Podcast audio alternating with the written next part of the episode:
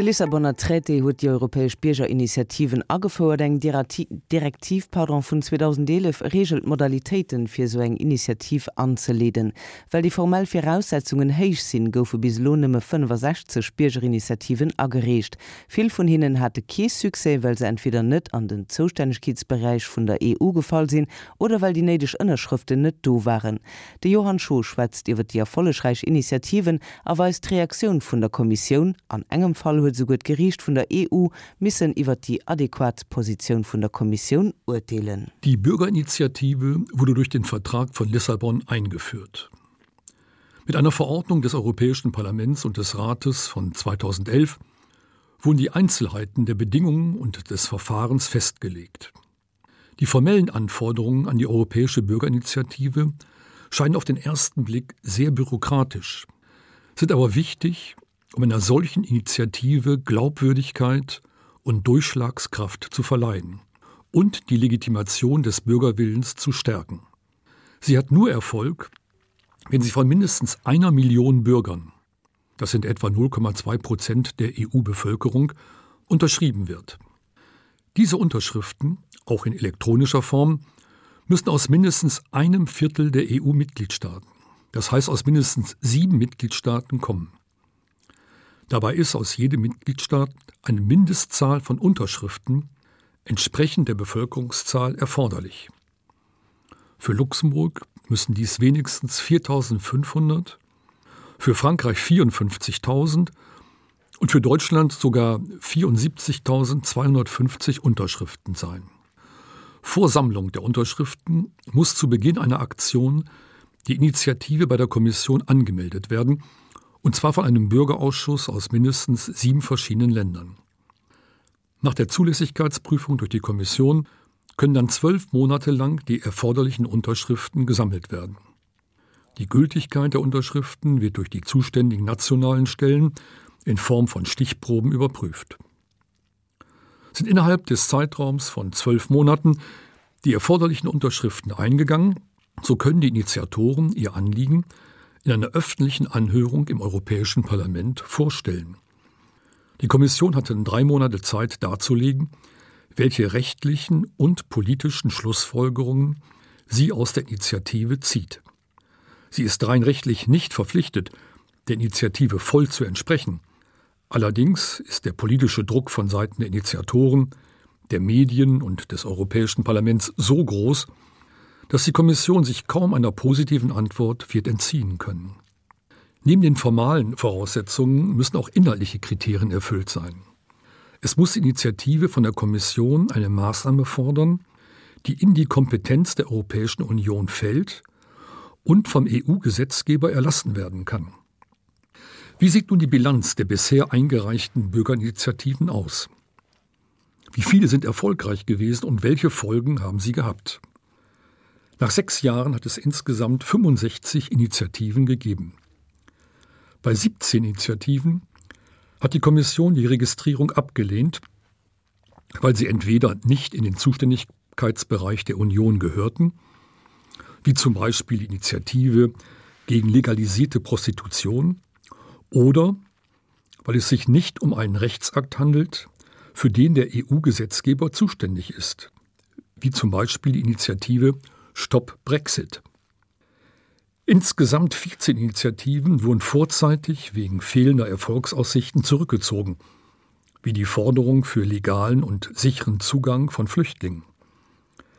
Andere Initiativen haben nicht das von der Verordnung geforderte Quorum an Unterschriften erhalten.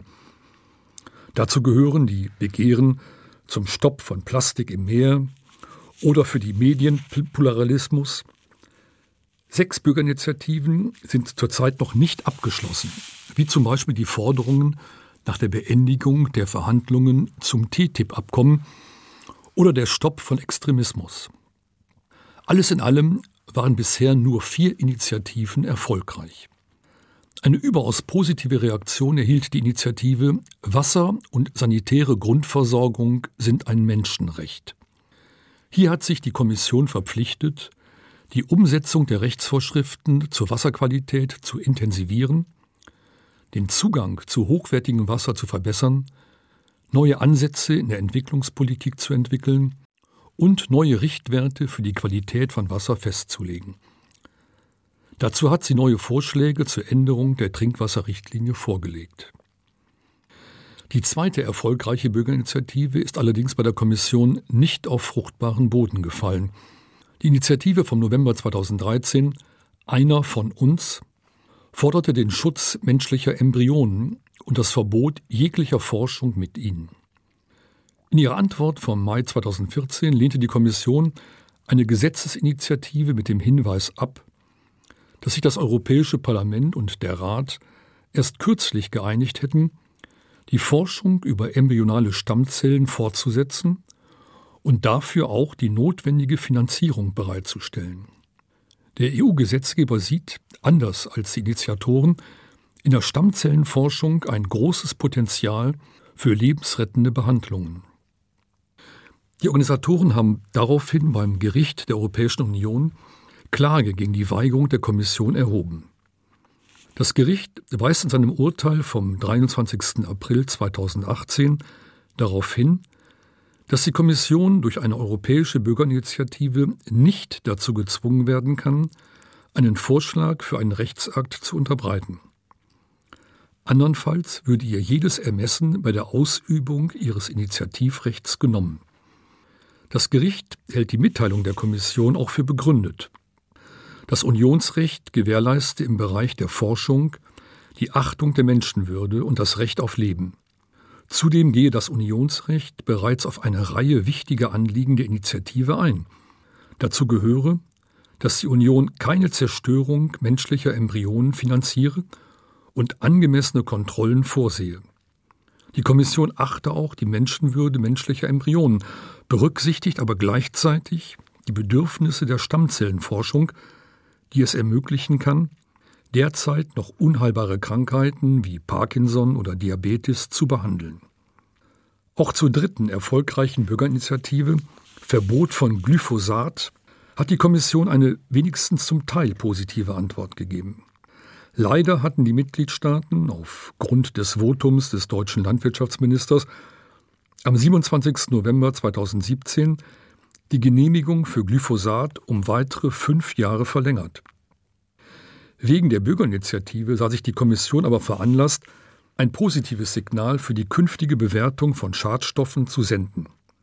Sie hat Anfang Mai 2018 einen Gesetzgebungsvorschlag vorgelegt, nachdem die wissenschaftliche Bewertung von Pestiziden allein auf der Grundlage veröffentlichter Studien erfolgen soll, die von den zuständigen Behörden und nicht etwa von der Pestizidindustrie in Auftrag gegeben werden.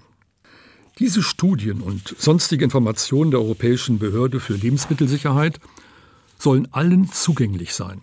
Außerdem sieht die Kommission eine Überarbeitung der Verordnung über das Lebensmittelrecht, einschließlich der Verwendung von Pflanzenschutzmitteln vor, um eine dauerhafte Reduktion von Pestiziden zu erreichen. Diese Reaktion der Kommission auf die Bürgerinitiative nach der Verlängerung des Gebrauchs von Glyphosat mag wie ein Trostpflaster erscheinen. Festzuhalten ist aber, dass Initiative eine breite Öffentlichkeit sensibilisiert und auch die verantwortlichen Politiker zum Nachdenken und zum Handeln gebracht hat. Ansoweit als Serie europäisch recht och haut mam Johann Schoetgungem Bierger Initiativen. Et sind 11 Minuten bis 10 Auer.